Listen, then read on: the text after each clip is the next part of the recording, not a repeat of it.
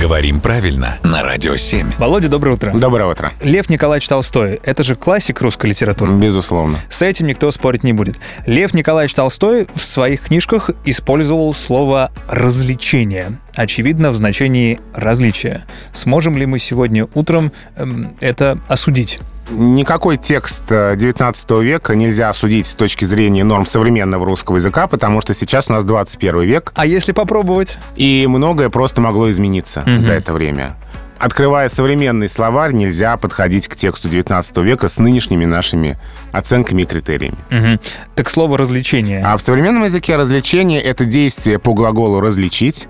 А если мы хотим сказать о разнице между чем-то, то это различие.